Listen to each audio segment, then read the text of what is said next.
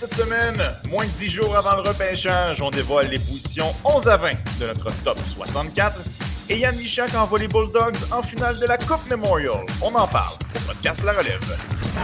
Le podcast La Relève. C'est un podcast de sport. 28 juin 2022, euh, Anthony Desaulniers, Martin Thériault, une des dernières éditions du podcast La Relève avant le fameux repêchage qui aura lieu au Centre Bell les 7 et 8 juillet prochain. On est à moins de 10 jours de cette date fatidique. Commence à être très, très, très excité? Écoute, amène-nous pas trop, amène pas trop vite vers la fin. On veut parler d'espoir, on veut continuer à parler. Plus ça va, plus on parle gros espoirs. Je comprends que les espoirs 35 à 40, ça intéresse les gens, mais là, on se rapproche du moment fatidique. Qui est premier? Shane Wright, euh, Juraj Slavkovski, Logan Cooley, puis écoute, la terre vient de trembler là, ce matin. ben oui, c'est justement toi qui me l'apprenais il y a quelques minutes. Là. Euh, Bob McKenzie a sorti sa liste. Lui, euh, il fait, à chaque année, il fait sa liste évidemment comme bien les experts et il place Juraj Slavkovski au premier rang. Je suis convaincu que ça ne plaît pas à beaucoup de partisans des Canadiens de Montréal. Ça semble assez unanime ici au Québec. On espère voir Shane Wright. Du moins, c'est mon point de vue à moi. Euh, toi, Marty, tu es surpris quand même de voir que Slavkovski est au premier rang dans la liste de Bob McKenzie? Ben, il pas surpris. Écoute, euh, s'il y avait eu Shane Wright, j'aurais aussi bien, aussi bien compris. Là. Mais je pense que ça démontre simplement la tendance que Slavkovski. Euh, je pense que ça démontre la tendance à la hausse de Juraj Slavkovski au cours des dernières semaines, voire des derniers mois. Il a quand même été très bon championnat mondial, euh, aux Jeux Olympiques également, là, joueur par excellence. Et je pense que ça fait simplement. ça a plu beaucoup aux, recruteurs. Puis qu'on se le cache ou non, euh, disons que le, je vais le dire en anglais, le recency bias, si tu veux, le fait qu'on est, qu'il, est, bien fait euh, lors de mm. compétitions peut-être un petit peu plus récentes, alors que Wright, ça a été beaucoup plus difficile en série, ben, je pense que ça, ça, peut, ça peut avoir une influence. Donc, euh, je ne suis pas nécessairement surpris. Puis, tu sais, écoute, Bob McKenzie en parlait.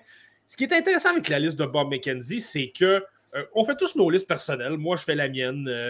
les gars de TCH Podcast font leur liste également. Je les salue d'ailleurs. Euh, tout le monde fait leur propre liste personnelle, mais où là où la liste de Bob McKenzie est différente, c'est que ce n'est pas vraiment sa liste. Il parle à 10 recruteurs de la LNH. Et c'est là que c'est intéressant. Si tu vois, euh, si tu vois ce classement-là, c'est de montrer un peu que dans euh, la communauté des recruteurs, ben écoute, ça commence à changer tranquillement, pas vite. C'est là, moi, je trouve que le point de vue est intéressant, mais est-ce que c'est surprenant? Non, parce que comme j'ai dit, je pense qu'on pouvait le, sa tendance est à la hausse parce qu'il y a eu quand même de belles compétitions et contre des hommes au niveau international.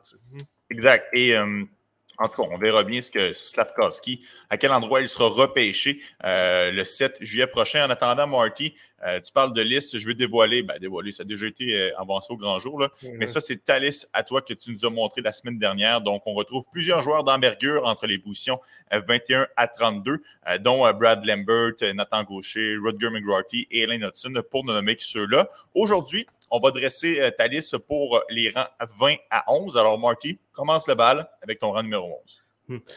Euh, tu as le rang numéro 20. J'aimerais y aller ah, plus dans la décroissance, si tu veux. Excuse-moi, je suis désolé.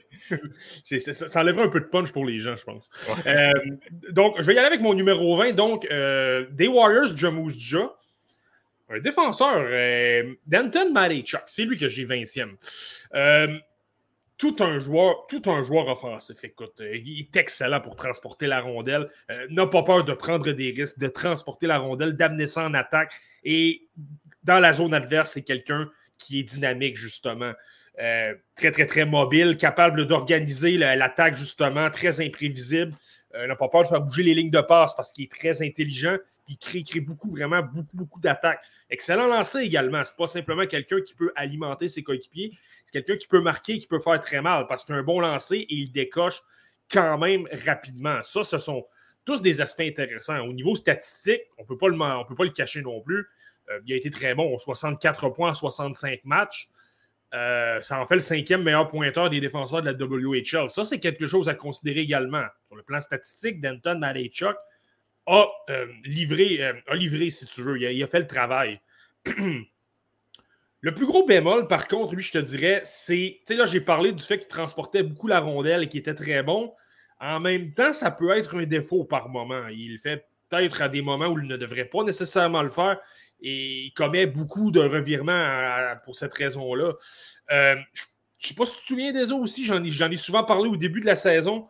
J'avais énormément peur de sa réaction face à l'échec avant des adversaires. Je trouvais qu'il était peut-être un peu trop vulnérable. Il se débarrassait de la rondelle rapidement et commettait des revirements. Et malheureusement, ça ne m'a pas nécessairement réconforté euh, depuis la, vers, la fin de la saison. Puis en série, j'ai parlé de ses statistiques, autant elles ont été très bonnes en saison.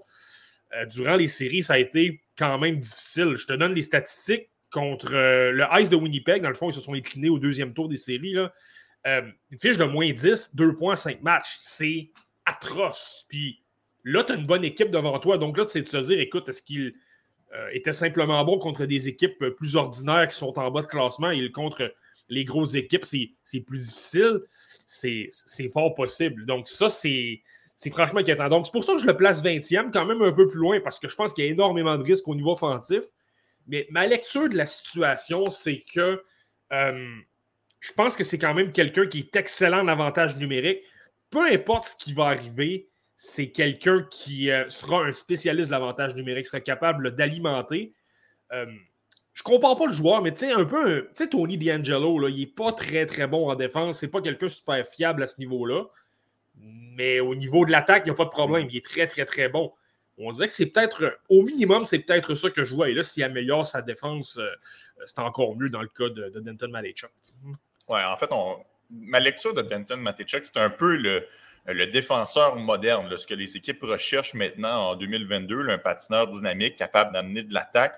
Euh, cependant, Marky, est-ce qu'il va être capable de s'adapter dans la Ligue nationale de hockey? Si c'est difficile sur l'aspect défensif? Euh, aux juniors, ça va être quoi dans la Ligue nationale de hockey? donc, ma sous-question, est-ce qu'il a réellement un potentiel top 4 ou on va le cacher sur une troisième paire pour l'utiliser en avantage numérique?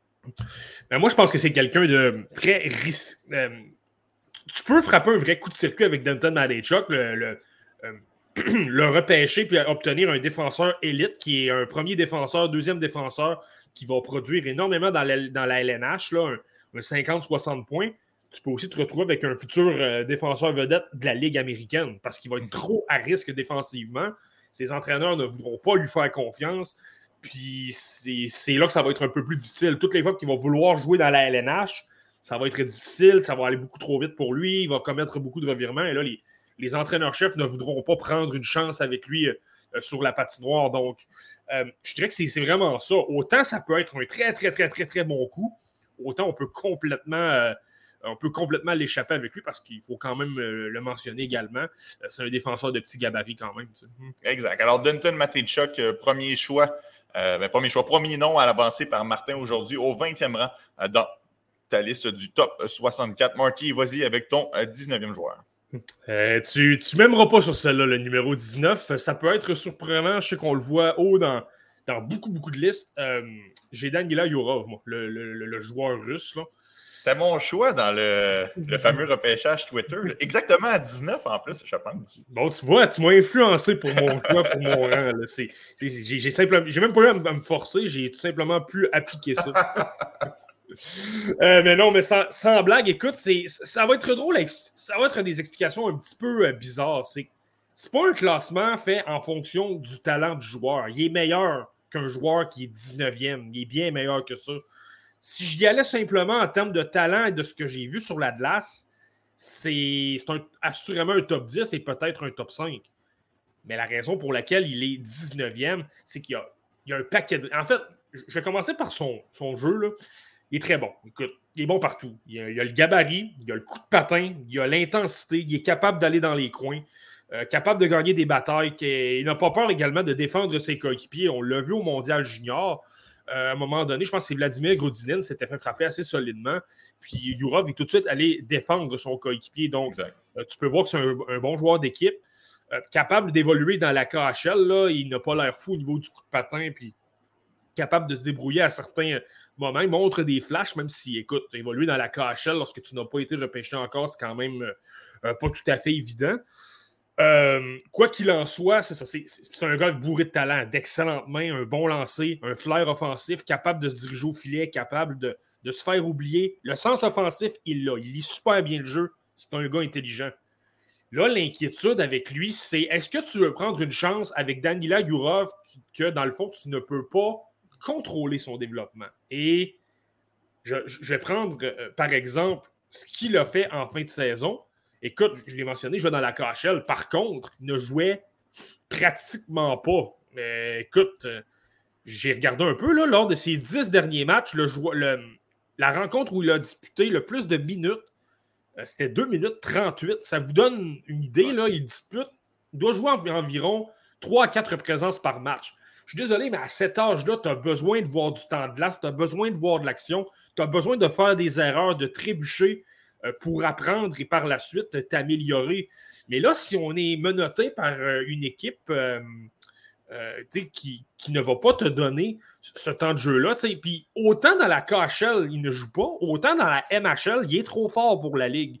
Il vraiment là, il, est sur une autre planète, il, fait ce qu'il veut, puis honnêtement, il travaille même peut-être un petit peu moins fort parce qu'écoute, je l'ai souvent mentionné, lorsque tu es dans un calibre inférieur, ben pourquoi tu te forcerais si tout va super bien et que tu domines? C'est mm-hmm. pour ça que parfois tu as besoin de te retrouver au niveau euh, euh, supérieur. Et l'autre aspect, c'est que le Métallurg de Magnitogorsk, c'est l'équipe pour laquelle euh, Yura va évoluer, ben, ils ont encore une année de contrat. Donc, je ne sais pas si tu me vois venir. Je trouve que Danila Yurov, ça peut être un très beau coup, un très beau coup de circuit pour une équipe qui le repêche euh, peut-être au rang 19, justement, comme les Kings de Los Angeles. Mais, mais je trouve que ça demeure risqué parce que tu es au moins un an sans avoir de contrôle. Et là, je rajoute même pas la situation russe avec euh, le potentiel conflit pour les permis de travail, etc. Euh, donc là, je trouve que ça devient un gars risqué. Donc c'est pour ça qu'il est 19, mais c'est pas en raison du joueur. Le joueur est bourré de talent. Je suis, je suis tellement d'accord avec tout ce que tu as avancé, Marky. Dans d'autres conditions, ça aurait été intéressant de le voir se développer, d'évoluer 22 minutes par match sur la patinoire, de pouvoir traîner et de mettre l'équipe sur ses épaules. On aurait pu voir des aptitudes parce que veux, pas, il a du talent. Ça, c'est indéniable. Et contrairement à la plupart des Russes, il travaille. Il est même capable d'évoluer en désavantage numérique, de provoquer des revirements. Donc, euh, il y a un, coffre à outils vraiment intéressant, Yura. Là, le problème, c'est que tu te dis, est-ce qu'il va être affecté par ces années-là où est-ce qu'il n'a pas été en mesure justement d'apprendre et de se développer correctement? Est-ce qu'il va traîner ça tout au long de sa carrière? C'est un pari qui est très risqué, mais c'est un peu le prototype de boomer boss, si tu veux. Là. Euh, retrait sur des prises ou coup de circuit je pense que c'est une bonne définition pour Danilo Yura parce que sinon, il a tout pour être un excellent joueur de hockey. Absolument. Puis écoute, je reviens à ça. Là, tu m'as souvent entendu parler de ça, Désolé, mais le système de développement russe. Là, je veux faire attention, je ne parle pas des Russes. Je parle du système de développement russe. Me fait extrêmement peur. Je trouve qu'il y a d'énormes lacunes depuis des années. Et tu regardes les gros.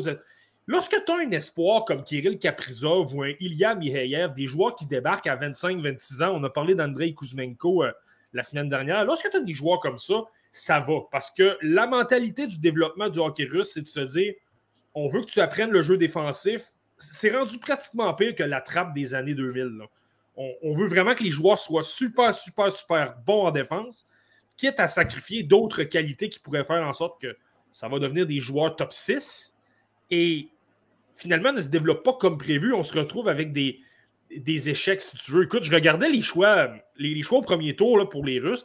Les seuls qui ont eu du succès, il y a Andrei Vasilevski, qui est un gardien, il y a Samsonov, qui est un gardien, et je vais inclure Valérie Nishushkin en 2013, mais c'est récemment, là. C'est environ depuis deux ans, mais c'était difficile. Euh, c'est difficile dans les premières années et je dirais même, même que les Stars de Dallas l'ont laissé aller pour rien. Ils ont racheté son contrat. Donc, euh, ça fait peur. Tu as beaucoup de Klim Kostin, de Grigory Denisenko, de, de Vitaly Kravtsov. Euh, Vassili Podkozin, le meilleur exemple. Je trouve que ce gars-là était bourré de talent son année de repêchage. Puis il n'a jamais. Il s'est vraiment beaucoup amélioré défensivement. Il est devenu un joueur très, très, très complet, mais il n'a pratiquement pas développé son attaque. Et là, dans, tu te retrouves dans la LNH. C'est un joueur parmi tant d'autres, alors que je te le dis, à 17 ans, il était incroyable. C'était tout un talent. Donc, je te dirais qu'il y a ça aussi qui, me fait peur, le fait qu'il est dans le système de développement russe pour encore au moins un an. Espérons que ça, qu'il puisse s'amener en Amérique du Nord par la suite. Oui, et on verra si ce sera possible, tout simplement. Et là, on ne parle pas du système de développement russe, mais bien du conflit mondial avec les Russes présentement. Est-ce que les équipes en Amérique du Nord voudront acquérir des joueurs? Il y a beaucoup de couches à ce dossier-là dans le cas de Danilo Europe, et je comprends que ça va faire peur à plusieurs équipes. Mais si on regarde le joueur sur papier, il a tout pour réussir. Ce sera vraiment intéressant de voir à quel rang il sera choisi. Si c'était toi, Marty, qui prenait la décision, il sortirait au 19e rang. Qui as-tu, Marty, au 18e échelon? Euh, au 18e rang, donc, euh, j'ai le Tchèque euh, Yerji Kulik. J'ai copié un peu Bob McKenzie. Là. Dans sa liste, il l'a exactement au rang 18. Je, fais des blagues, là, je copie pas, copie pas Bob McKenzie. C'est lui qui a copié mes listes. Bon, tu vois. non, Yerji Kulik, donc 18e. Là, je te dirais qu'on rentre dans une catégorie de joueurs que même s'il est 18e, c'est quelqu'un que j'aime beaucoup. C'est quelqu'un que je serais très à l'aise de le prendre, justement. Puis prenez des notes également parce que euh, lorsqu'on parle du rang 26 des Canadiens, je vous le dis, lorsqu'on sera en, euh, en en direct pour le repêchage, d'ailleurs, on vous invite encore, on va être là en direct. Venez écouter le repêchage avec nous. Ça va nous faire plaisir de vous renseigner, d'échanger avec vous, de commenter, de recevoir des insultes, etc. Non, de vivre ça ensemble, ça va être un beau party. On va avoir beaucoup de plaisir. Ça, ça va vraiment être le fun. Exact, exact. Puis je vous dis, on va être au rendez-vous. On a vraiment hâte de vous jaser ça. On fait ça pour vous, puis c'est, ça, va venir du cœur. Euh, mais tout ça pour dire que euh, lorsqu'on va se retrouver au rang 26, je suis pas mal certain qu'il y a des joueurs dans les alentours de 15, 16, 17 je dis ça, mais ça peut être 12, 13. Il va assurément rester deux ou trois joueurs devant mon 26e rang qui vont être disponibles. Donc là, les joueurs que je suis en train de vous dire, ça pourrait être des cibles potentielles. On verra bien, là, je suis pas. On pas dans Et je te dirais même, Marty, des cibles pour s'avancer aussi. Je ne serais pas surpris euh, qu'il y ait des joueurs que tu nous dises cette semaine, dans ta tranche de, 11 à 20, que le Canadien cible pour justement grimper au repêchage euh, via transaction. Donc, ça aussi, c'est intéressant à surveiller. Ah, puis même dans mon top 10, même dans mon top 10, je te dis, il y a des joueurs qui ne seront pas repêchés top 10, qui, peuvent, qui seront peut-être euh, sélectionnés 15e. Euh, puis là, ça vaut la peine pour les Canadiens de, s'avancer. Mais pour revenir à Kulik, j'aime beaucoup, ce que, beaucoup ce que je vois de lui. Tout d'abord, on l'a vu dans l'extra Liga tchèque, quand même une ligue d'hommes avec beaucoup de vétérans, des anciens de la LNH qui jouent là-dedans par moment. Euh, il a montré beaucoup, beaucoup de qualité. Euh, capable de suivre le jeu au niveau du coup de patin, donc ça, c'est intéressant. Il est déjà capable de suivre contre des hommes. Imaginez dans 4 ou 5 ans lorsqu'il va débarquer chez les professionnels. Euh, c'est déjà quelqu'un qui physiquement s'implique donc, et qui n'a pas peur de fermer le centre, de s'impliquer, de supporter ses défenseurs ou euh, ses, coéquipiers à l'attaque. Donc, sur le plan euh, des détails, le plan défensif, le 200 pieds, je le trouve très, très bon. Ce qui restait à aller voir avec lui, étant donné qu'il est dans une ligue d'hommes un petit peu plus de, qualité, c'est je trouvais qu'il m'en donnait pas beaucoup au niveau de l'attaque, mais je me disais, est-ce que c'est parce que la ligue dans laquelle il évolue est, est plus relevée, donc c'est plus difficile pour lui de, se signaler, ou, euh, où là, il y a vraiment un problème. On, le, on va le voir lorsqu'il va disputer des compétitions euh, dans des. Lorsqu'il disputera des tournois avec un calibre un peu moins relevé. Et là, il a joué le championnat mondial junior avant que ce soit annulé. Il avait joué un match mhm. contre le Canada. Et il a joué, ben, je vous le cache, je vous en prendrai rien au championnat mondial des moins de 18 ans. Et c'est là qu'il m'a conquis ça a rempli beaucoup, euh, ça a coché beaucoup de cases pour lui. Écoute, il est bon, il est bon en attaque. Il est bon en attaque. il, était, dominant dans cette compétition-là, c'était incroyable. Hmm. Non, absolument. écoute, il était incroyable. D'excellentes mains, capable de manœuvrer en zone adverse, d'être créatif, donc euh, couper au dernier moment puis décocher un lancer. Puis là, ben, je viens de le mentionner, son tir, écoute, quel lancer. Euh, comme je t'ai dit, dans l'extra Liga Tchèque, tu ne peux pas nécessairement le le voir parce que on préfère des joueurs un peu plus expérimentés. quand même, on veut quand même gagner dans cette, ligue-là. Euh, c'est la victoire avant le développement des joueurs. Donc, euh, c'est normal qu'un qu Kulik passe un petit peu plus euh, dans l'ombre dans, ces équipes-là. Mais, mais au niveau du championnat mondial des moins de 18 ans et du championnat mondial junior, donc des moins de 20 ans, il a été très, très bon. Une très, très grosse arme massive en avantage numérique, gros lancé. Donc, ça me satisfait beaucoup. Moi, je vois quelqu'un qui peut jouer dans un top 6 et être très complet dans les deux sens. Et honnêtement, écoute, euh, c'est pas impossible qu'il devienne meilleur que ça non plus. Je vais pas vous dire que ça va devenir un, un ailier de premier trio. Je pense qu'il va être un être un de deuxième. Mais s'il le devenait, ce ne serait pas surprenant non plus parce qu'il a toutes les qualités pour le faire. Il a le lancer, il a la créativité, il a la vision de jeu. Euh, et il joue bien défensivement. Exact. Et sans rien enlever à Edouard Chalet et Thomas Samara, c'est principalement grâce à Yerji Kulik que l'avantage numérique des Tchèques était autant dominant. Souviens-toi, Marty, il a un pourcentage extrêmement élevé lors du championnat mondial des moins de 18 ans.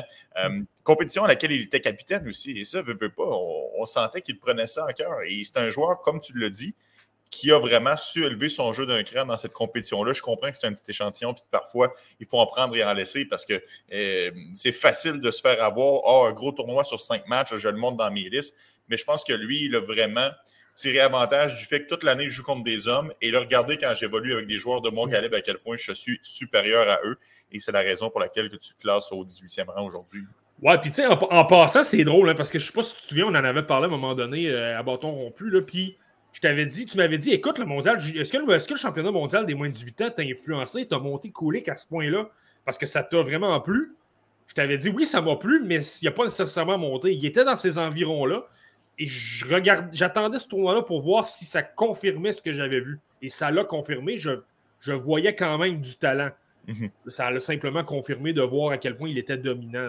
par rapport au titre de capitaine aussi, il faut, faut apporter un bémol. Par contre, il est quand même avec l'équipe tchèque. L'équipe tchèque a moins de, de, joueurs de talent, donc ça vient plus facilement de donner un, titre de capitaine, surtout à quelqu'un qui joue dans une ligue professionnelle, à quelqu'un comme, euh, comme Kulik. Mais quand même, c'est un bel exploit quand même. On aurait quand même pu le donner à Mara, puis euh, personne ne serait plein non plus. Hmm. Exact. Et comme tu vois, c'était pas Logan Cooley qui avait le titre de capitaine avec les Américains, même s'il est pressenti comme meilleur espoir. Donc, ça ne va pas de facto avec ça. Parfois, on peut voir certaines choses au niveau du charisme ou de l'implication euh, de la part des entraîneurs. Marty, 17e rang, qui retrouve-t-on? Euh, tu sais, quand je te parlais de Danila Yurov, il faut faire attention, faut pas, je ne veux pas parler des Russes, mais du système de développement russe. Ben là, j'ai un Russe, mais il est de la OHL. Euh, Pavel Mintyukov, donc le défenseur du Spirit de Sagina, au rang 17.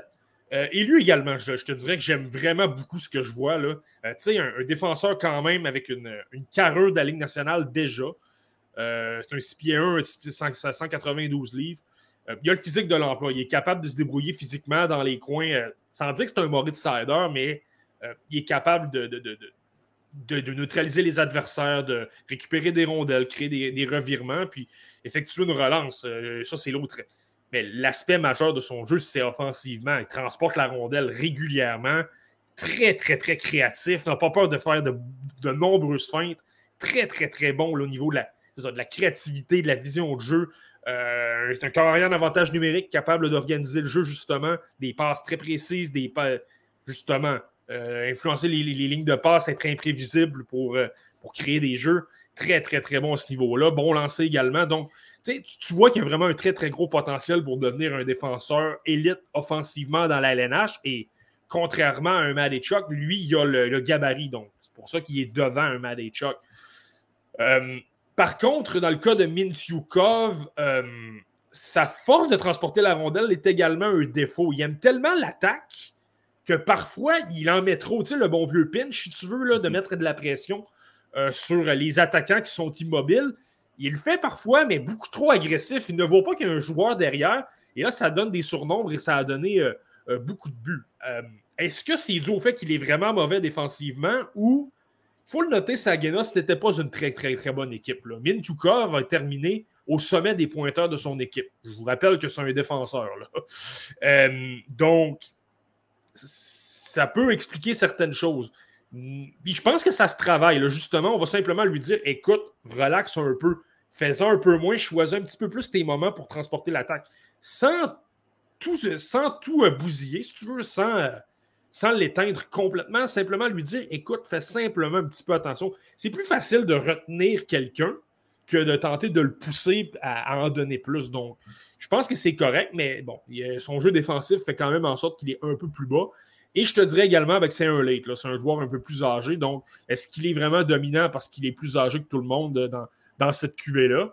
Euh, peut-être. Donc, c'est peut-être pour ça que moi, je l'ai 17e, mais que dans certaines autres listes, Bob McKenzie l'avait 12e tout à l'heure ben, c'est peut-être pour ça que j'ai 3 ou 4 rangs plus bas, même si, je le répète, j'adore euh, Pavel Mintukov. Je pense qu'il va avoir une très belle carrière. Oui, j'avais noté exactement la même chose que toi, Marty. Moi aussi, je trouve que parfois, il compromet un peu l'aspect défensif en se portant à l'attaque. Et, euh, là, ça peut se retourner contre lui. Par contre, tu l'as mentionné, euh, meilleur pointeur de sa formation, en fait, un des meilleurs pointeurs défenseurs de la, de au complet, le troisième au total. Est-ce que justement, parce que l'attaque passait beaucoup par lui, ressentait le besoin de s'impliquer offensivement. Est-ce que ceci peut expliquer cela? Est-ce que ça se corrige facilement parce que là, dans une autre équipe, dans un autre système, il se dira que je n'ai plus besoin de remplir ces souliers-là. Penses-tu que ça, ça pourrait expliquer un peu son comportement sur la patinoire? Ben oui, peut-être. Puis tu sais, je veux dire, il y, a, aussi l'aspect suivant. Euh, tu sais, Sayena passait beaucoup de temps dans sa zone. Donc c'est sûr que c'est peut-être un peu plus difficile pour lui dans ce cas-là. Plutôt que d'être toujours à l'attaque puis d'être quand même confortable, de simplement diriger l'attaque, je l'ai mentionné, c'est un excellent corps arrière. Plutôt que d'avoir plus de temps en zone offensive et là de contrôler tout le jeu, etc. Mais là, ça revient beaucoup plus régulièrement dans ta propre zone. Il y a davantage de jeux de transition. Et rien contre son partenaire en défense, mais euh, je veux pas, c'est un joueur peut-être un peu moins talentueux que s'il avait joué pour une équipe comme, euh, je donne un exemple, Bay, par exemple. Mm -hmm. a évolué avec une très bonne équipe. Lui, ça l'a aidé. Est-ce que Mintukov, lui, ça, ça a pu l'influencer? J'ai tendance à dire que oui, mais je pense qu'il y a une part de responsabilité quand même. Il va quand même falloir qu'il euh, qu'il assume certaines choses, mais bon, je le dis souvent, c'est comme ça que je bâtis mes listes. C'est pourquoi Mintukov est peut-être plus loin dans certaines autres listes et qu'il y a d'autres joueurs offensifs que moi j'ai plus haut et que d'autres ont plus bas parce que c'est énormément risqué. Mais je me dis, tu es beaucoup mieux avec de l'attaque. Les joueurs de premier plan dans la LNH sont offensifs. Ce sont eux qui sont capables d'apporter des points au tableau, des buts et euh, au final des victoires. Et ajouter à tout le reste, le jeu défensif, le jeu physique, etc. Mais c'est l'attaque qui fait foi de tout, je pense. Donc, euh, je pense que c'est pour ça qu'un Mintukov mérite quand même de, une, certaine attention. Oui, un peu comme je le disais un, peu plus tôt, c'est un autre défenseur moderne, excellent coup de patin, capable de transporter la rondelle, se sortir de la pression, des bonnes passes, euh, à contribuer à l'attaque. Donc, je pense que ce sont des qualités euh, qui peuvent plaire à plusieurs entraîneurs-chefs. Il faut juste qu'il polisse un petit peu sa prise de décision avec la rondelle lorsqu'il se porte en attaque. Marty, au 16e échelon, qui a-t-on? Euh, un joueur qui est en, perte de vitesse dans plusieurs listes, euh, et moi je l'ai 16e, j'ai n'ai pas été aussi sévère que certains autres. Euh, le gros centre du Ice de Winnipeg, Connor Geeky. Donc, évidemment, je n'ai pas le choix de le mentionner. Gros bonhomme, 6 pieds 4 pouces, un centre. Écoute, tous les, toutes les équipes veulent des gros centres comme ça, qui ont du talent en plus. Geeky a d'excellentes mains, très très bon en zone restreinte, très intelligent, comprend bien le jeu. Donc, euh, capable de bien se positionner. Euh, euh, un bon lancer, il est très sous-estimé. Il ne décoche pas énormément souvent, mais quand il décoche, il a un excellent lancer sur réception. souvent placé à gauche là, dans le système du, du Ice de Winnipeg. Et comme je l'ai dit, il, est intelligent, donc capable de se débrouiller défensivement. Au fur et à mesure de la saison, je te dirais que son. tu sais, la fameuse critique, ça a toujours été lui son coup de patin. On disait qu'il n'avait pas nécessairement un bon coup de patin. Écoute, j'ai. Vers la fin de la saison, ça m'a convaincu davantage de me dire écoute, OK, je pense qu'il y a encore du travail à faire là-dessus. Ce n'est clairement pas une force, c'est pas ça que je dis, mais je pense qu'il l'a amélioré au point que ce ne sera peut-être pas une, euh, une lacune majeure dans la LNH, si tu veux. Tu me surprends, euh, Marty. Écoute, écoute, euh, écoute, chacun son opinion. Hein. c'est correct, mais honnêtement, en plus, on a le comparable avec son frère. son frère non plus, c'est pas une machine de vitesse. Mm. Mais je sais pas je ne sais pas si c'est parce qu'il est à ce point-là gros, mais moi, je trouve que c'est un problème, son patin. Mais écoute, je, je comme je t'ai dit, je suis pas en train de te dire que c'est une qualité. Je pense qu'il a encore besoin de le travailler. Est-ce qu'il est dans, le, premier, euh, la première moitié des espoirs? Pas du tout. Il est, derrière. C'est simplement que c'est moins une lacune que je le pensais. Cela dit, ça demeure quelque chose qui doit travailler. Ça demeure quelque chose, selon moi, qui l'empêche de devenir un premier centre dans la. S'il y avait une plus grande fluidité sur patin, Là, il, serait bien meilleur dans ses replis défensifs, bien meilleur pour, pour fermer le centre. il est correct, il est bon, mais là, ce que tu peux voir comme défi au niveau de la LNH, c'est que si le jeu va un peu trop vite pour lui, il va peut-être être un, petit peu en retard sur le jeu. Euh, pas toujours là pour fermer le centre, pas toujours là pour supporter ses, euh, ses, défenseurs pour effectuer une sortie de zone et faciliter le jeu de transition. Ce sont tous ces aspects-là, je te dirais. Et là, je sais qu'un commentaire qui ressort souvent, ce sont ces séries éliminatoires, que ça, ça a pu être décevant si tu veux. C'est décevant, mais c'est pas décevant en même temps. Je pense que c'est décevant parce que c'est les séries éliminatoires. Tu le sais à quel point j'accorde l'importance à ça. Et malheureusement, surtout lorsque Matthew Savoie s'est blessé contre les All Kings d'Edmonton, on s'attendait à ce qu'un Geeky puisse prendre la relève, prendre de plus de responsabilités et être meilleur. Ben, il ne l'a pas fait. Il a été pratiquement le même joueur. Euh, Par contre, il ne m'a pas déçu parce qu'honnêtement, c'est à peu près le même joueur que j'ai vu euh, durant toute la saison. Il n'a pas été pire que selon, moi, du moins.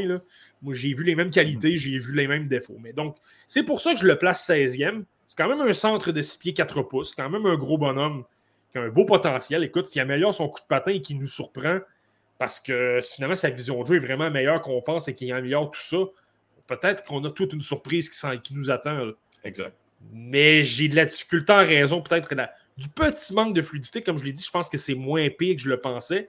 Mais je pense que c'est ça qui peut l'empêcher de devenir un premier centre. Donc, c'est pour ça qu'il est 16e.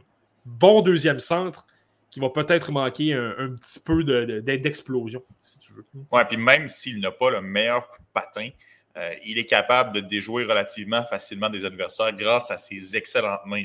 C'est quand même assez rare de voir un gros bonhomme de 6 pieds 4 qui a autant des, des mains soft, mais tu comprends ce que je veux dire. des, mains fluides. Mhm. Des mains fluides, exact, qui est capable de bien dribbler la rondelle euh, pour se frayer un chemin à travers le schéma défensif de l'adversaire. S'il est capable d'améliorer son patin, il devient vraiment redoutable. Mais malgré qu'il a cette lacune-là, il y parvient quand même au niveau junior. Là, on verra rendu la Ligue nationale de hockey.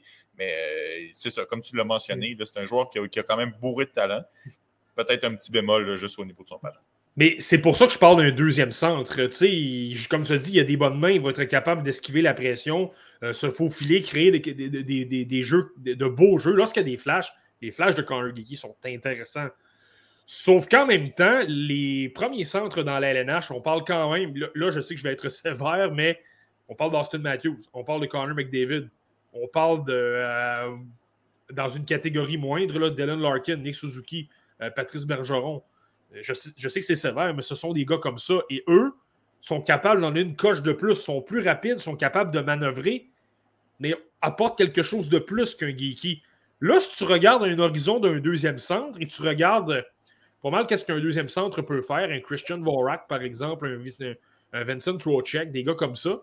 Là, je pense que ça ressemble un peu plus à ce que Geeky peut, peut offrir. Évidemment, Geeky plus gros que certains joueurs que je viens de nommer, là. Euh, mais il y a moins de, de, rapidité non plus. Donc, je pense que ça, il, se rajoute un peu plus dans, un, dans cet horizon-là. Un horizon de 50-60 points. ce qui est parfait pour un, deuxième centre très gros physiquement qui peut, gagner des batailles et tout ça. Hmm. Exact. Euh, excellent, Marty. Très beau portrait de l'attaquant du Ice de Winnipeg, Connor Geeky. On rentre dans le top 15. Hmm. Qui a-t-on, Marty, au numéro 15? Au 15e rang, ça me fait mal. C'est pas quelqu'un que je suis très content de voir là, mais je l'ai placé là quand même parce qu'il y a quand même certains risques. C'est un peu le même genre que Danila Yurov. C'est Ivan Miroshnichenko que j'ai 15e. Euh, écoute, j'enlève absolument rien à son talent. Écoute, c'est l'un des meilleurs lancers du repêchage. Très, très, très lourd, puissant. Un gars d'élite et qui a un flair offensif. Sait comment se placer, sait comment se faire oublier. Euh, capable d'esquiver la pression. Tu sais, ça peut être vraiment un des bons marqueurs dans la LNH et se développe euh, comme il se doit. Je l'ai dit, très très bonne main. Même je te dis que parfois c'est un défaut, peut-être qu'il essaie de trop en faire et, et là, ces jeux avortent. Là, lorsqu'il y a un défenseur qui est quand même un peu plus aguerri, euh, peut perdre la rondelle. Mais ça, je pense qu'avec deux, trois leçons d'un entraîneur-chef qui va peut-être le clouer au pendant une troisième période, je pense que ça peut s'améliorer parce que défensivement, je le trouve quand même bon, Ivan Miroshichenko. Je pense qu'il se place quand même bien. Ce n'est pas le meilleur de la QV, là, mais il, est correct. Je pense qu'il est capable de se débrouiller. Euh, et je suis un peu plus rassuré par rapport à, à Yurov, par exemple.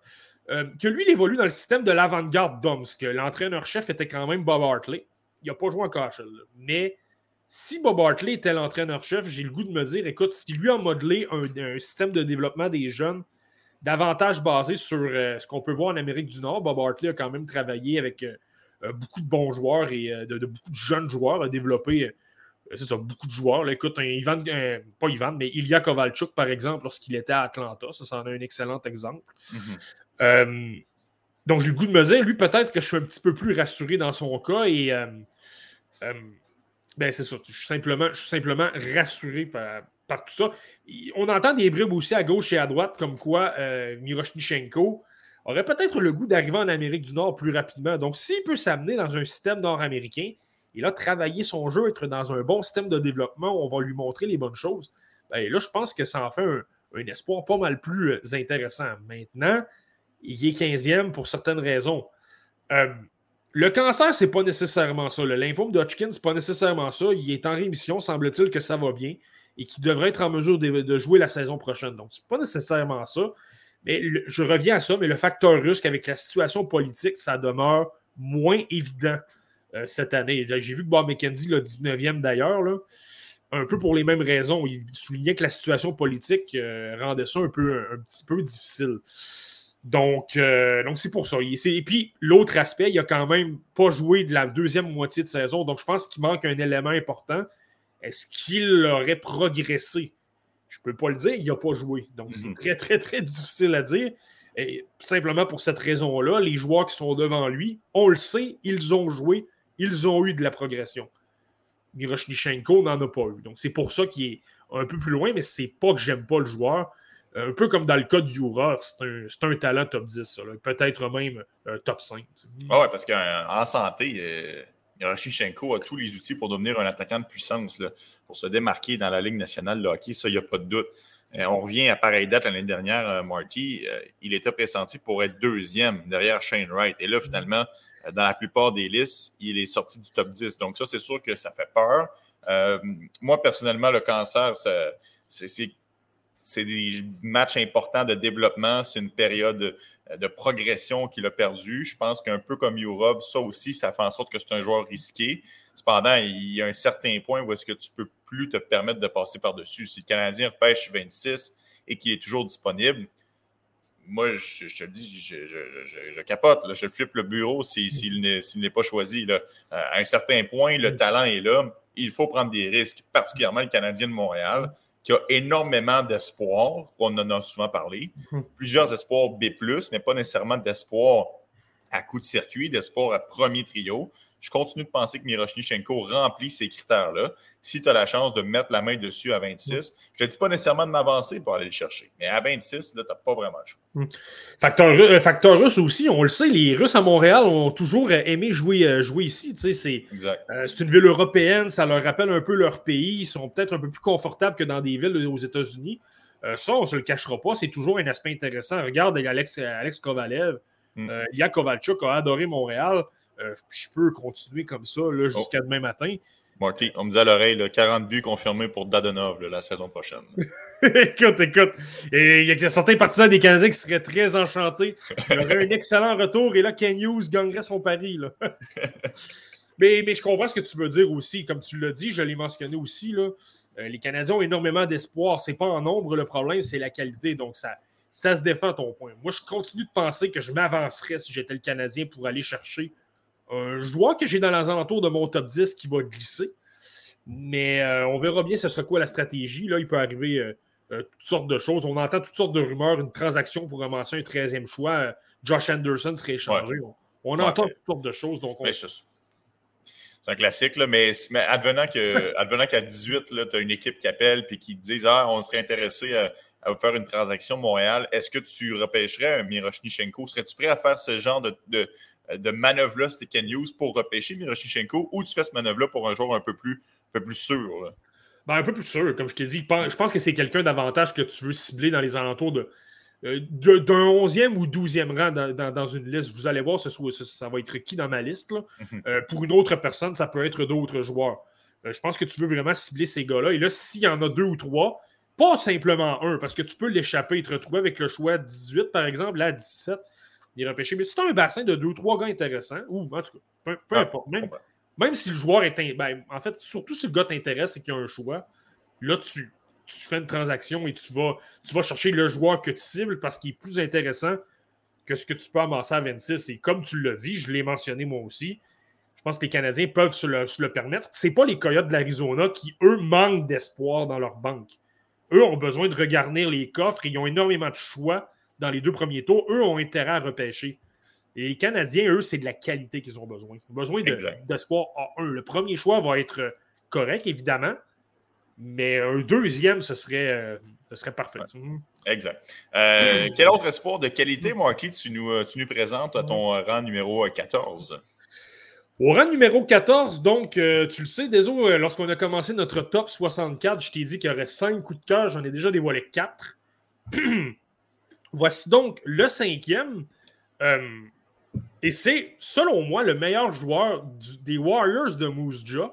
On parle de Jagger Furcus. Euh, écoute, euh, j'adore, j'adore ce joueur-là. Je, l'adore, je le trouve super, super bon. Tellement, tellement créatif. Des mhm. mains incroyables, vives. Euh, tente continuellement des jeux. Tu sais, c'est des gars comme ça, avec du talent comme ça, qui, sont, qui deviennent parfois des joueurs d'impact dans la LNH. Euh, une très, très bonne vision de jeu également, donc capable de faire des passes très difficiles, à repérer un joueur qui est complètement libre et là, personne ne l'a vu venir crée énormément d'attaques et ses statistiques sont là pour le prouver. On ne parle pas d'un late, on parle quand même de quelqu'un qui a 17 ans, qui a un âge normal, si tu veux. 80 euh, points en 66 matchs, 14e meilleur pointeur de la WHL. Donc, sur le plan hockey statistique, c'est là. Il produit de l'attaque de façon incroyable. Euh, lancé très sous-estimé. Il est très, très, très, très bon lancé, autant, euh, autant des poignets qu'un tir sur réception. Je pense qu'on ne le voit pas tout à fait parce que son sens, c'est vouloir de passer la rondelle. Je pense que lorsqu'il va débarquer avec une équipe, on va lui dire écoute, tente ta chance un peu plus. C'est certain que Braden Jagger, qui va être un très bon espoir pour le repêchage 2023, euh, qui évolue avec lui, on dirait, il l'a même reconnu lui-même. Furcus a dit écoute, j'ai, il est tellement bon, Jagger, que j'ai tout le temps le goût de vouloir lui remettre la rondelle pour créer des occasions, mais pourtant, j'en ai un bon aussi, un lancé. Euh, donc, bon, bon, capable de marquer, capable de passer. Et là, je le sais, ce qui pourrait faire peur, c'est son euh, c'est sa taille. Ben oui. C'est pas, pas un joueur très très gros. Mais moi, tu vois, dans les séquences que j'ai, que j'ai observées, je pense qu'il roule les mises en échec. C'est pas quelqu'un qui se fait énormément frapper. Et ça fait en sorte par la suite qu'il est en possession de la rondelle, se débarrasse d'un joueur également, puis il est capable de faire des passes. Euh, L'autre aspect, donc, tu sais, le 5 pieds 10 pouces, 154 livres, moi, c'est pas une inquiétude dans mon cas. C'est pourquoi je l'ai 14e et c'est pourquoi il est peut-être plus loin dans, dans les, listes de certaines autres personnes. Parfait pour le Canadien de Montréal. 5 et 10, 154 livres. C'est exactement ça qu'on a besoin, Marky. Écoute, je ne base pas mes listes selon les besoins des Canadiens. Si je suis les Canadiens, peut-être que je vais avec un Miroshnichenko à 15. Euh, on ne se cachera pas. Là. Euh, je sais que les gens sont un peu échaudés par rapport aux, petits joueurs. Là. Ben, en tout cas, moi, par rapport à Furcus, je l'adore. Puis, euh, je pourrais même parler de son jeu défensif. Je sais qu'il y a énormément de critiques et avec raison. au début de la saison, je pense que c'était pas toujours le, joueur qui était le plus euh, impliqué. C'était pas toujours le gars qui se repliait le premier. avait tendance à se laisser traîner lorsque c'était le temps de revenir dans sa zone. Mais j'ai trouvé qu'il a énormément amélioré ça tout au long de la saison. Et lors des séries, euh, je l'ai vu souvent être le premier, le premier attaquant revenu. donc, ça, je trouve ça intéressant. Et tu le sais, je le dis souvent des autres pas mal plus difficile d'apprendre à quelqu'un à effectuer des belles passes et d'avoir un sens offensif que de jouer défensivement, de simplement savoir te placer mhm. à, tel endroit et placer ton bâton de telle façon. Donc, moi, j'ai le goût de me dire, son talent offensif est tellement là et le jeu défensif, écoute, on vivra avec ses erreurs au début. Euh, il va s'améliorer de toute façon. Je pense pas que ça va être une énorme lacune. Donc, moi, c'est le pari que je prends. Donc, Jagger Furcus, vraiment, euh, mon cinquième coup de cœur et euh, moi je l'adore. Ah, tu le sais, Marky, on en a déjà parlé au bureau. J'adore aussi Furcus, un joueur créatif, un joueur euh, dynamique sur la patinoire. Euh, je ne serais pas surpris qu'il soit disponible encore lorsque le Canadien va parler à Bentis, donc ça, ça va être intéressant. Par contre, j'aimerais ça que tu me parles de son coup de patin. Euh, je trouve qu'il y a une belle explosion, mais une vitesse de pointe peut-être qu'il laisse à désirer. Toi, de ton point de vue, comment est-ce que tu as interprété son, coup de patin? Ouais, c'est certain que ça peut être quelque chose à travailler, mais je pense pas que c'est une énorme lacune. Je pense pas que c'est quelque chose qui va l'empêcher d'avoir du succès. Comme je t'ai mentionné, je pense qu'il est capable de compenser parce qu'il est très intelligent, euh, évite les mises en échec. Tu peux le placer avec un centre très rapide, puis ça, selon moi, ça peut fonctionner. Ça peut être un beau complément. Euh, par la suite, c'est ça, tu sais tu sais, les joueurs qui, sont, qui ont moins de vitesse, là, je, je comprends. Là, là, je vais prendre un exemple qui n'est pas du tout comme Jagger Focus, mais tu vas comprendre ce que je veux dire. Mark Stone. Mark Stone, qui est gros bonhomme, mais coup de patin, il laisse à désirer. Mais il est tellement bon dans d'autres aspects pour marquer, entre autres, défensivement, se replie bien. Soutirer la rondelle. exact. Et tu le places avec quelqu'un de très rapide. Ben là, ça, soudainement, sa, lacune est un peu plus euh, éliminée, si tu veux et tu as, tout, le meilleur de Mark Stone. Écoute, qui ne prendrait pas Mark Stone dans son équipe présentement? Il n'y en a pas beaucoup. Donc, euh, mhm. je pense que ces joueurs-là qui ont une lacune sur le coup de patin, Furcus, ça peut en être une. Mais s'il est exceptionnel à un autre endroit pour compenser tout ça, je pense que ça devient moins, euh, problématique. Moi, du moins, ça me fait, ça me fait moins peur. Non, c'est juste que, tu sais, habituellement, un joueur à 5 et 10, 154, tu t'attends à ce que le patin, ça soit une force. Puis lui, c'est pas forcément le cas. Je pense qu'il y a moyen d'améliorer ça pour devenir encore plus.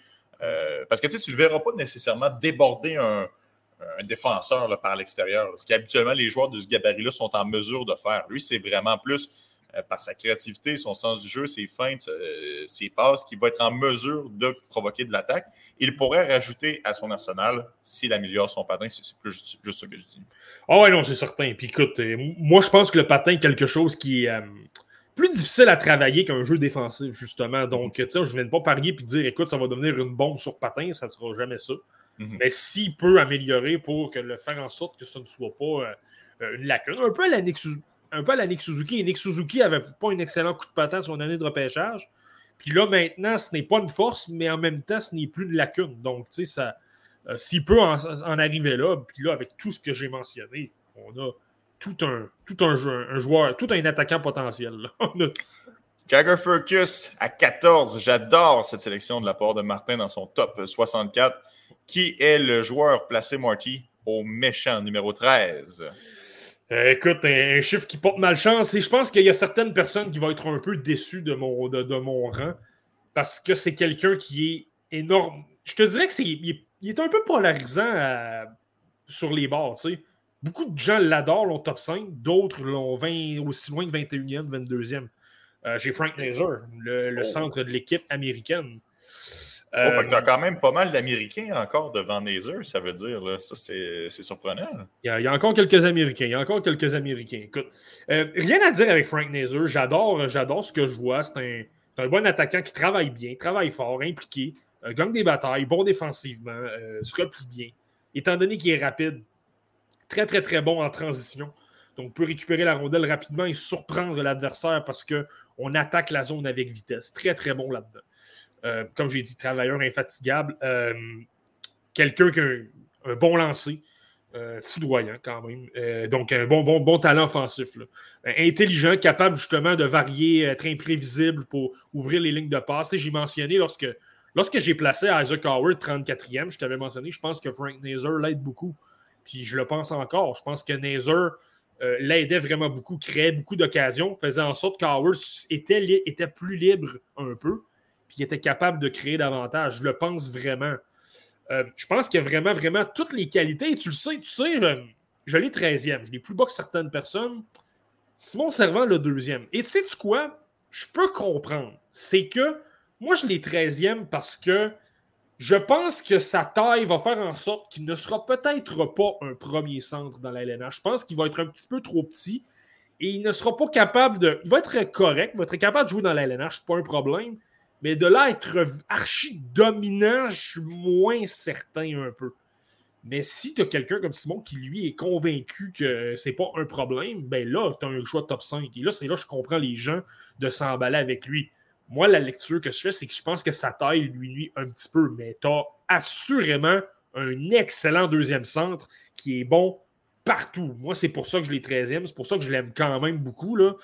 Puis écoute, tu me, dirais que j'aurais un choix dixième, puis je le considérerais. C'est pas. Euh, euh, c'est pas une flèche non plus de le placer 13e, c'est qu'il est dans un groupe et il y a des gars que j'aime peut-être un peu plus qui ont peut-être. Euh, je pense que j'aime davantage. Je pense qu'on rentre dans une catégorie de ma liste où j'aime à peu près tout le monde. Si je place quelqu'un à un endroit, c'est pas que je ne l'aime pas, c'est que j'aime davantage les 12 autres et ce n'est pas. Tu sais, je vais donner un exemple. supposons que j'avais Logan Couy cinquième je l'ai quand même cinquième. Je pense quand même qu'il peut être un, bon joueur. C'est simplement que j'en a quatre autres que je préfère à lui.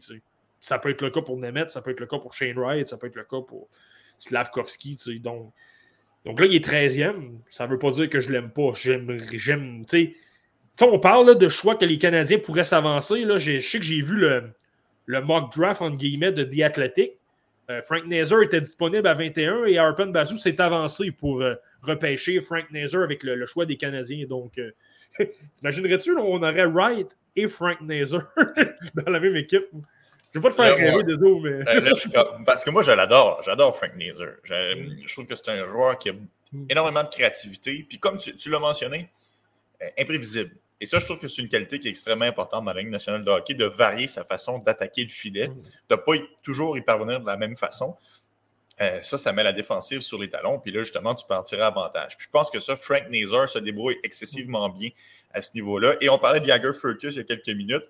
En termes de patin, Nazar, c'est probablement un des meilleurs du repêchage. C'est une vitesse de pointe euh, incroyable. Donc, je pense que ce joueur-là a vraiment plusieurs outils pour euh, générer de l'attaque. Mm parfois, je trouve qu'il tente peut-être un peu de trop en faire sur la patinoire. Il y a peut-être ça qui me chicote un petit peu. Mais à part ça, c'est un joueur qui, est quand même très complet. Puis moi aussi, je pense que Isaac Howard tire avantage de jouer avec un laser qui lui sert d'excellentes passes, alors que la défensive s'y attend pas nécessairement. Mais toi, t'aimes Isaac Howard quand même. Toi, tu l'as Moi, je le sais.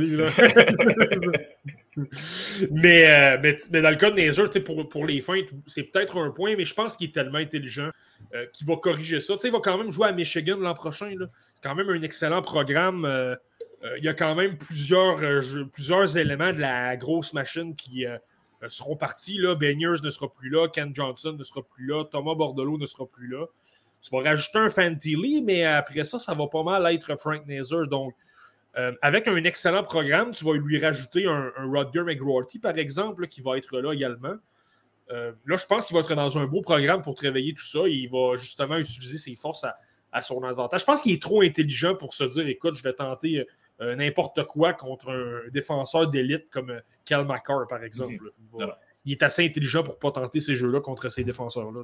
Exact. Donc, c'est Frank Nazar qui pointe au 13e rang euh, sur la liste de Marty. Plus que deux joueurs pour compléter la tranche de, la tranche de 10 joueurs d'aujourd'hui. Donc, Marty, qui retrouve-t-on au 12e rang? Au 12e rang, tu vas être content des autres parce qu'on demeure dans la même équipe. Donc, euh, les champions, donc euh, avec l'équipe américaine des moins de 18 ans, je suis, avec, je suis allé avec Jimmy Snuggerud. Écoute, j'adore, j'adore ce joueur-là. Je l'adore. Écoute, je l'avais. Je l'ai toujours eu pas mal dans les alentours du 18-19e rang.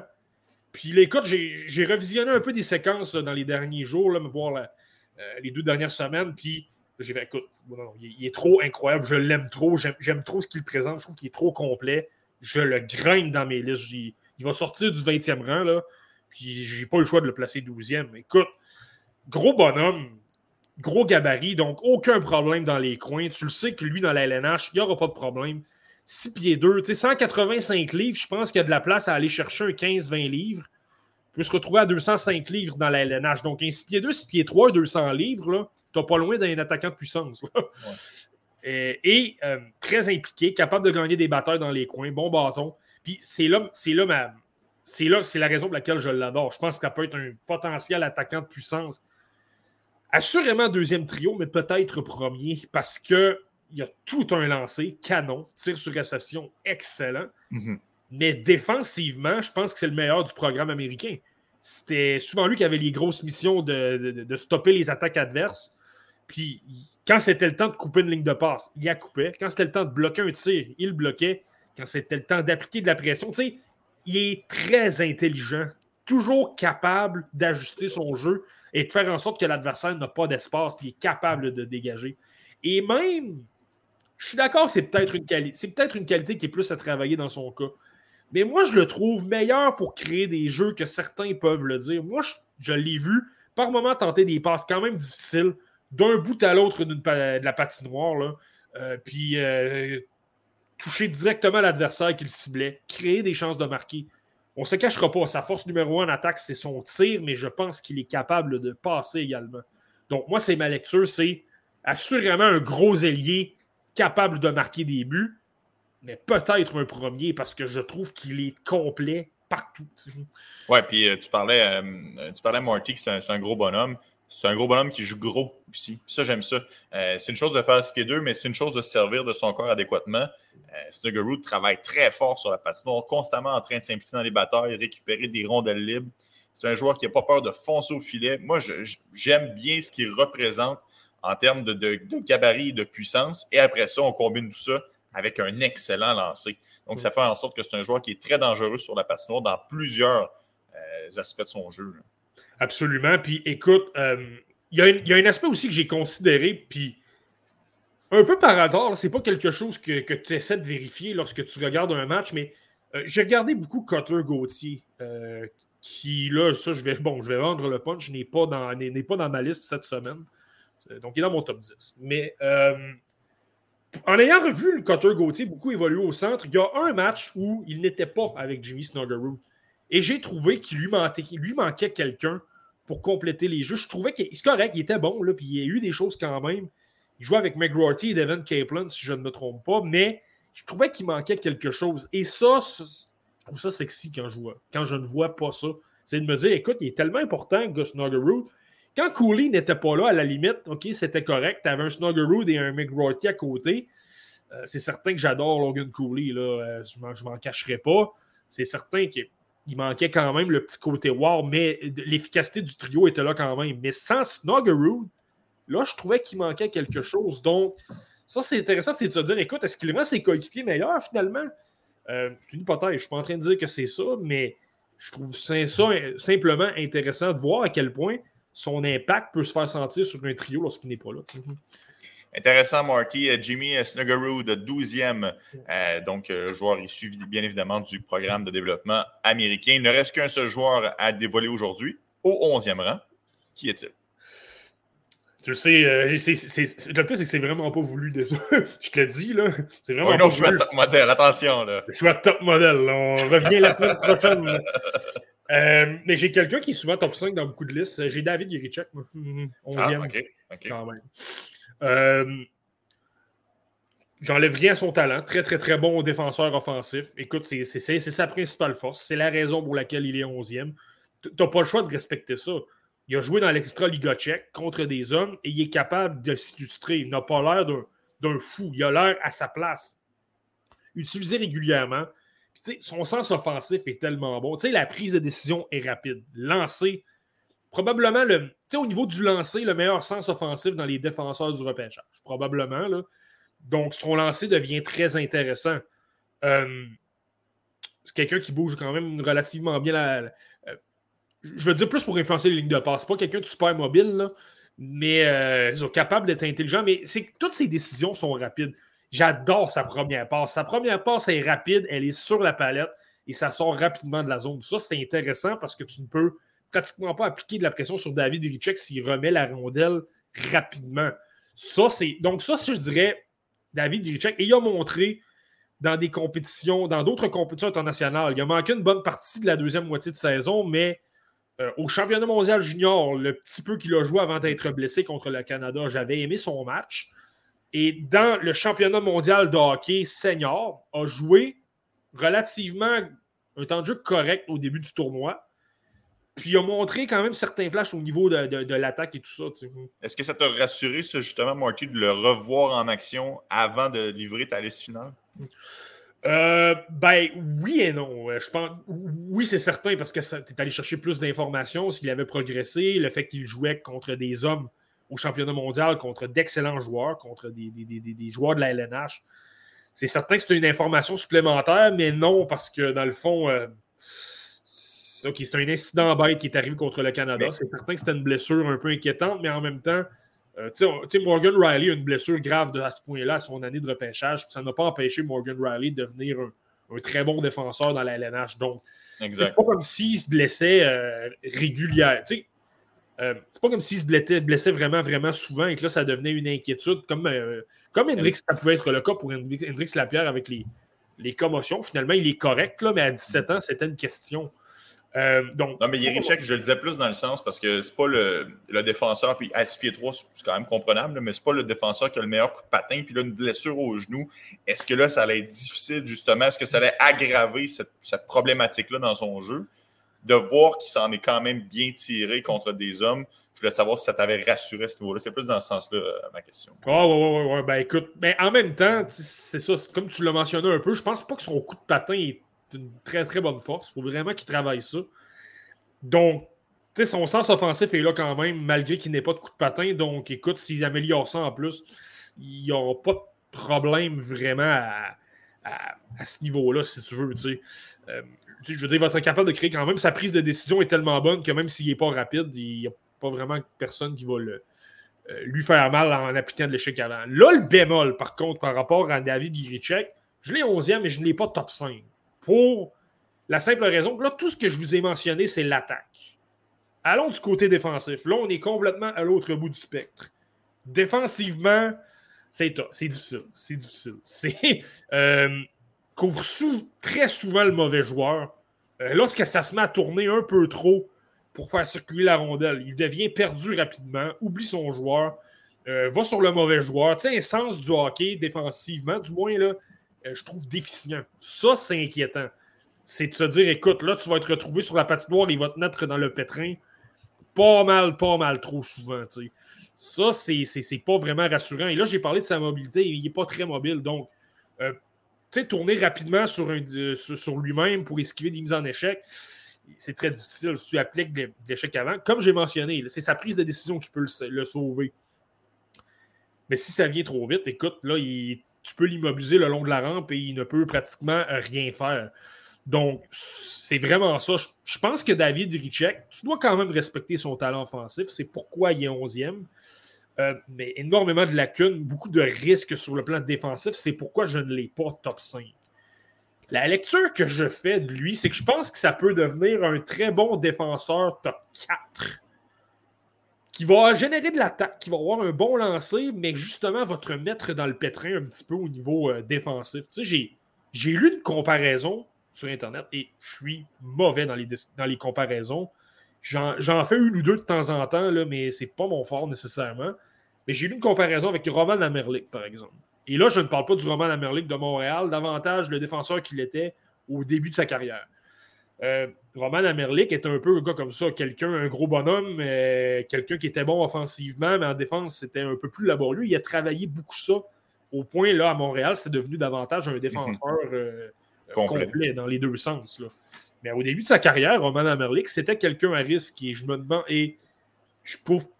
Sans dire que c'est le même style de jeu, là, je pense qu'il. Mais je suis pas certain qu'Irichek a le même potentiel de travailler sa défense, puis on verra bien. Mais je peux comprendre qu'est-ce qu'on veut voir. Là. Je pense que pour la chaise, ça peut se comparer. Tu sais, un, deuxième défenseur de deuxième paire. Puis là, je sais qu'Amerlik a été sur le premier défenseur dans les équipes où il a évolué, mais c'était le Lightning de Tampa Bay dans à l'époque de Paul Eiserbart et euh, Rob Zamooner et euh, Darren C'était pas une très bonne équipe. Jacques Demers c'était l'entraîneur-chef, donc ça donne une idée. Euh, par la suite, c'est retrouvé avec les Oilers d'Edmonton qui s'étaient abonnés aux séries, mais de 7 ou 8e position. Tu retrouvé avec les Islanders qui avaient de la difficulté à, participer aux séries également. Là peut-être même jouer avec notre, notre vénérable collègue Eric Fichot, qu'on salue. Là, fait que je dois, revoir ça. mais, euh, euh, tout simplement pour te dire, donc je pense que c'est un peu pour ça que je l'ai 11e, c'est que je vois plus un horizon de deuxième paire pour lui. Et les gars qui sont dans le dans le top 10, euh, vous, avez probablement une idée parce que je ne les ai pas mentionnés encore. Je pense que je leur vois tous un petit potentiel de plus, peut-être qu'un David Yerichek, qui est certainement moins de risque, du moins. Alors, David Yerichek n'a pas réussi à percer le top 10 dans le top 64 de, de Marty. Il s'est arrêté au 11e rang. On aura la suite la semaine prochaine euh, de Thalys Marty, alors qu'il ne restera que deux jours avant le repêchage et euh, la première ronde euh, de l'encan 2022. D'ailleurs, ça me fait penser, euh, je veux saluer nos amis de la page Facebook La Première Ronde, page Facebook sur laquelle vous pouvez vous renseigner sur différents contenus sportifs. Sportif, mon Dieu. Sportif. Sportif. Marty, il y a aussi une autre compétition, évidemment, qui est en cours et qui prendra fin demain. C'est bien évidemment la Coupe Memorial. Et hier, c'est l'espoir des Canadiens de Montréal, Yann Micha, qui a propulsé les Bulldogs de Hamilton en, finale en défaisant les Cataractes de Shawinigan en prolongation. Euh, est-ce qu'il rachète un peu euh, un tournoi printanier? Et là, j'inclus aussi les séries de la OHL. Un peu difficile, euh, Marty, dans ton, optique à toi? Mais avant de parler de tout ça, désolé, je suis simplement curieux de voir c'est quoi tes sentiments par rapport à ce match-là? Parce que, on le dit souvent, tu es quelqu'un originaire de la Mauricie, les Cataractes, c'est ton équipe défaite crève-cœur. Tu as vu Maverick Bourque, là, inconsolable après le match. Mhm. Euh, pleurait là, jusque dans la zone média. Là, euh, Puis tu le sais, on l'a reçu ici. C'est quelqu'un qui a énormément de cœur, de passion. J'ai pas de doute que ça lui fait probablement encore très mal en ce moment. Euh, mais je suis curieux de t'entendre parce que donc, la défaite a été douloureuse, mais en même temps, c'est un espoir des Canadiens qui justement fait oublier peut-être des moments peut-être difficile en série. Comment tu vois ça, toi? Ben, tu sais, il y a toujours le, no cheer in the press box, là, à moins que tu sois un journaliste de l'Avalanche du Colorado. Tu as peut-être vu passer la, fameuse image du journaliste qui soulève la Coupe Stanley, cigare à la bouche. Euh, ben, évidemment, il n'y a pas de cachette. Là. Je prenais pour les, les de Shawinigan comme la plupart des gens au Québec, je crois. Bien évidemment, Saint John étant une équipe des Maritimes, on se sent peut-être un petit peu moins attaché à eux. Euh, ben, J'étais content pour Yann Michak, mais tu sais, si, mettons, Yann Michak avait un tournoi où est-ce qu'il était dominant, je serais plus emballé pour l'espoir des Canadiens.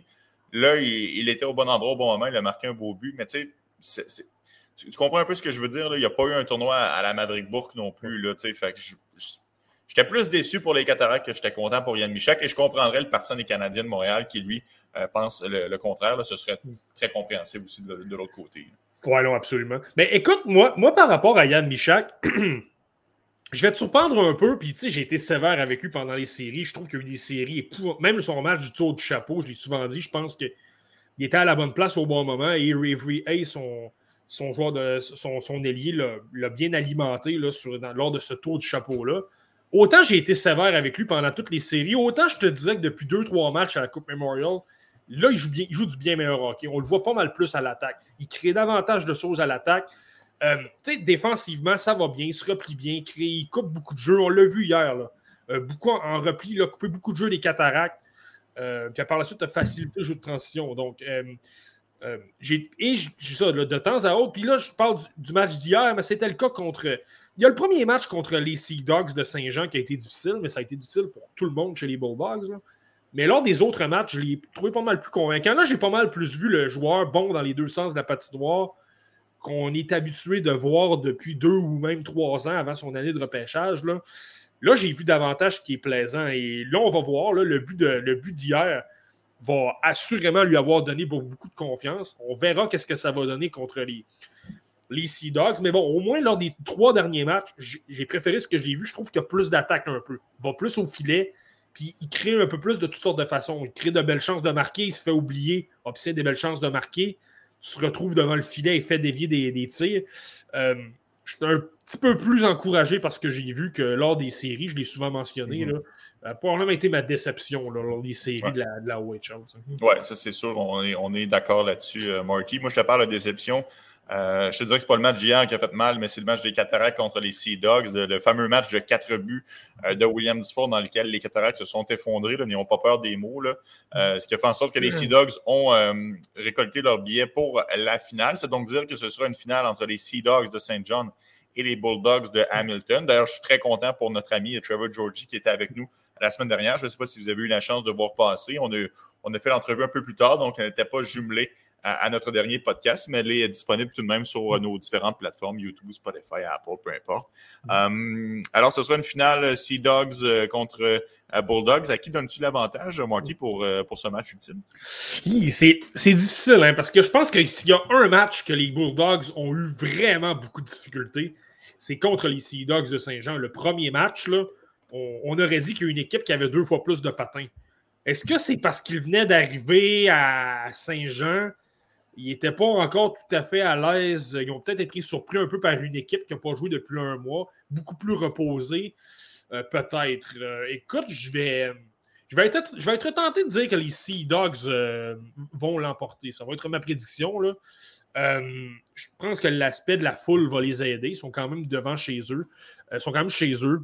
C'est une belle histoire là, quand même après 35 jours de congé tu reviens, tu tentes de l'emporter. Je pense que Gardner McDougall. Écoute, Trevor Georgie ne nous l'a pas dit directement. Je pense que c'est ça qu'il voulait dire. Là. sans rien enlever à Gordy DeWire, qui est un bon entraîneur, qui a de l'expérience, qui a déjà dirigé dans la KHL, par exemple. Et je pense que ce qu'il voulait dire, c'est que Garner McDougall, son style convient davantage aux joueurs des Sea Dogs. Je parle de la défense, surtout ici. Un William Villeneuve, un, Vincent Sivigny, un Jérémy Poirier, un Yann Kuznetsov, ce sont tous des défenseurs qui aiment transporter l'attaque. Euh, je peux parler de Charlie, Desroches également. Tous ces défenseurs qui sont bons en relance et qui patinent bien. Je pense que Dwyer, lui, a davantage un style euh, intense, si tu veux, euh, brasser pas mal, être dans le visage de l'adversaire. Je ne suis pas certain que ça convenait tout à fait aux, Sea Dogs, qui sont davantage une équipe. pour William Dufour, ça convient. pour les défenseurs, je pense que ça convenait moins. Là, Garner McDougall, lui, veut y aller davantage sur du, euh, des relances rapides, justement, à créer des surnombres. Euh, moi, j'ai suis agréablement surpris. J'adore voir ça parce que j'ai toujours été un énorme partisan de ce défenseur-là. Mais Jérémy Poirier a beaucoup plus de temps de jeu. Je pense que là, il a repéré qu'écoute, mon meilleur défenseur, c'est Poirier. C'est lui qui a les plus beaux atouts en attaque. Oui, il y a des lacunes en défense, mais je dois en profiter et ça fait en sorte que Poirier, sans voir les chiffres euh, devant moi, c'est quelqu'un qui a énormément de temps de jeu, pas mal plus que lorsque c'était Goodwire qui l'utilisait essentiellement sur une deuxième paire. C'était pas mal plus Sévigny qui était utilisé. Donc, moi, c'est ma lecture de la situation. Je pense que les défenseurs, par leur vitesse, par la relance rapide, ça va les aider à, contrer l'échec avant des, des Bulldogs. Les Bulldogs ont eu de la facilité contre les Cataractes hier parce qu'on appliquait de l'échec avant. Et il y a à peu près la moitié des défenseurs qui avaient de la difficulté. Ils commettaient beaucoup de revirements. Là, je pense pas mal à Zachary Mascott, Jordan Tourigny. Je pense surtout à ces deux-là. Euh, très, très bon en attaque, rien à dire, mais en défense, je les ai trouvés plus laborieux, plus de revirements, remettaient la rondelle facilement à l'adversaire. Et je ne suis pas certain que les défenseurs de Saint-Jean vont, vont faire ça parce qu'ils ils ont plus d'expérience, premièrement. Tourigny à 19 ans va être incroyable. Mais, euh, mais pour, là, pour l'instant, il y a moins d'expérience. Et là, par la suite, je pense qu'une équipe comme. Euh, je, pense que je pense que ça peut bénéficier à Saint-Jean. Puis Saint-Jean a une équipe avec plus de profondeur que, que les Cataractes. Les Cataractes, c'était deux trios. Deux trios parce qu'ils ont séparé Bourgo et Maverick Book. Euh, donc, pas un, mais deux, mais deux. Mais les Sea Dogs, c'est quatre trios. On a du talent partout. Il y a un Ravis Samson qui, moi, m'épate. Il est incroyable dans ce tournoi-là. Euh, William Dufault, Josh Lawrence, Brady Burns, mhm. Ryan Francis, l'espoir des Flames. Puis là, tu sais, je peux. Philippe Daou, je peux t'en nommer plein d'autres comme ça, mais ils ont du talent sur leurs quatre trios. Ça, ça complique pas mal plus la tâche des Bulldogs, je pense. Hmm. Euh, bon, Marky, on a parlé des deux équipes de la LGMQ et de l'équipe de la OHL. On n'a pas parlé de les Oil Kings d'Edmonton parce qu'ils ont été éliminés.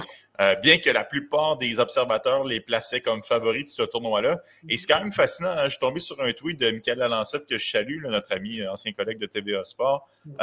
Il disait que depuis 2016, les équipes représentant la WHL n'avaient pas savouré une seule victoire. Brandon 0 en 3, Seattle 0 en 3, Swift Current 0 en 3 et Prince Albert 0 en 3. Bon, OK, les Hawkins ont, ont remporté une rencontre cette année, mais ils n'ont quand même pas réussi à se qualifier pour la demi-finale. Marty, on pense souvent que la WHL, le, le gazon est plus vert là-bas et que c'est une meilleure ligue. Qu'est-ce qui explique qu'ils ont autant de difficultés dans ce tournoi-là, la Coupe Memorial? Écoute, la question est bonne. Est-ce que est-ce qu'il y a un problème? Est-ce qu'on se prépare mal? J'ai, Je vais être avec toi, je pense que c'est un, un, hasard. Je pense qu'on arrive, je pense qu'on arrive au tournoi, puis c'est un tournoi qui est rapide. Je pense que ce que je te mentionnais la semaine dernière par rapport à la Coupe Memorial, l'exemple parfait, c'est les Oil Kings. Ça te prend un match ou deux où tu n'es pas là du tout pour que ça, ça bascule complètement. Puis tu sais, j'aime penser que le scénario aurait été différent pour les Oil Kings si un gars comme euh, Dylan Gunter avait été là. Je pense que son, son, absence a fait extrêmement mal. On manquait le, le fer de lance en attaque avec le gros lancer qui peut te faire mal. Tu sais, Bourgo ou Maverick Bourg, d'un lancer ou d'un jeu, ont fait des dommages, notamment en avantage numérique. Euh, Gunter, il n'était pas là du côté des, des, des All Kings. Et là, tu enlèves lui, j'ai pas aimé le tournoi de Jake Neighbors également. J'ai trouvé très ordinaire. Euh, pour, l'implication, pas de problème, mais au niveau de l'attaque, il a pratiquement été invisible. Euh, je sais que j'ai changé un peu avec euh, notre ami Kevin Dubé là, qui nous, parlait qu'il aurait peut-être eu une blessure, n'était peut-être pas à 100%. Là. puis je le crois, je le regardais par la suite, il semblait grimacer lorsqu'il tentait de patiner à haute vitesse. Là. Donc, tu sais, c'est possible. Si tu manques, si ton, si Gunter, qui est ton meilleur marqueur, est absent et qu'il te manque Neighbors, le seul qui a de l'expérience dans la LNH dans cette équipe-là, ben là, tu as soudainement une équipe pas mal moins redoutable. Euh, Justin Sordiff est bon, il a montré de belles choses, mais s'il est tout seul, c'est plus difficile. Et Jacob Demek, je l'ai trouvé assez indiscipliné. Il a copié de mauvaises pénalités. Et là, leur défense est bonne, mais si tu n'as jamais la rondelle et que tu, euh, subis constamment en zone adverse, euh, ben ça rend ça un peu plus difficile. Donc, je suis pas certain que Sébastien Cocha a eu le meilleur tournoi. Il a donné quelques mauvais buts malgré qu'il soit très imposant. Donc, je pense que c'est une. C'est ça, je pense que c'est une coïncidence. Une Dans le cas des Hawkins, du moins. Là. Puis je me souviens, là, il y avait des, sais, je me souviens des Thunderbirds de Seattle, notamment avec, je pense que c'était Kevin Constantine, l'entraîneur-chef. C'était une bonne équipe, ça. Mais ça a donné qu'il a perdu un match, je pense que c'est les deux premiers matchs, des matchs serrés qui a fini par échapper, puis là, ben, le tournoi était déjà terminé. Donc, tu sais, je pense que c'est du hasard. C'est pas nécessairement que la WHL est moins euh, puissante que les autres ligues. Ouais, je, reviens, je reviens à Gunter. Enlevons Mason McTavish aux Bulldogs ou enlevons euh, euh, Xavier Bourgault au Cataract. Et on n'aura pas du tout les mêmes formations. Donc, je pense que ça explique un peu les déboires des All Kings, du moins sur le plan de l'attaque. En fait, là, je viens de réfléchir. Là, je me demande si la WHL, s'il n'y a pas ce qui les désavantage peut-être un peu là, dans ce tournoi. Je l'ai constaté avec les All Kings. Je ne sais pas si c'est vrai, peut-être que je me trompe. Mais la WHL, est une ligue peut-être plus physique que les deux autres. Ça frappe beaucoup. Grosse mise en échec d'un bout à l'autre de la patinoire. Euh, et donc, beaucoup plus de jeux salauds également. Là, ça arrive très souvent qu'on voit des joueurs être, expulsés. Euh, donc, ça brasse. Tu es toujours impliqué dans les coins. Comparez un peu à l'Est versus l'Ouest dans la LNH. Et là, je me demande si, lorsqu'ils débarquent à la Coupe Memorial, ça ne leur nuit pas. Ça a quand même été une équipe indisciplinée dans ce tournoi-là, Edmonton. Beaucoup de mauvaises pénalités, ne se sont jamais ajustés. Euh, j'ai en tête un, Josh Williams, le joueur de 20 ans, qui perd les pédales, devient frustré, se sort complètement du match. Donc, ça, c'en est peut-être une explication. On, tente d'appliquer le style de l'Ouest lorsqu'on débarque à la Coupe Memorial, mais les, arbitres euh, sont peut-être un peu plus sévères. Donc là, ça leur fait mal, sont mhm. plus souvent euh, plus souvent qu'autrement en désavantage numérique. Et là, on l'a vu contre les Cataractes. Les Cataractes, honnêtement, ils les dominaient, mais les Cataractes ont fait très mal aux, Wild Kings en avantage numérique. Donc, euh, donc ça ne peut pas nécessairement les aider. Les Bulldogs ont été très bons en avantage numérique également. Donc, je pense que c'est peut-être une partie de l'explication. Mhm. Et on aura tout un match euh, demain euh, pour euh, cette finale de la Coupe Memorial. Je vous invite bien évidemment à l'écouter entre les Sea Dogs et les Bulldogs de Hamilton. Merci Marty pour un autre excellent podcast, un autre podcast fort chargé. Mhm. On en aura un autre beau la semaine prochaine lorsque tu nous dévoileras ton top 10 au final de ta liste de ton top 64. Et on ne sera qu'à quelques heures du repêchage qui aura lieu au Centre Bell les 7 et 8 juillet prochains. Encore une fois, on vous invite à être avec nous. On va avoir beaucoup de plaisir. Ça frappe, ça frappe. Restez là. Euh, soyez là la semaine prochaine. Est-ce que j'ai Gurin Slavkovski premier comme un certain Bob McKenzie? On, verra, on verra bien. on, le saura, on le saura dans cette petite journée. Salut Marky, prends soin de toi. On se redonne rendez-vous la semaine prochaine. Hmm. Ciao.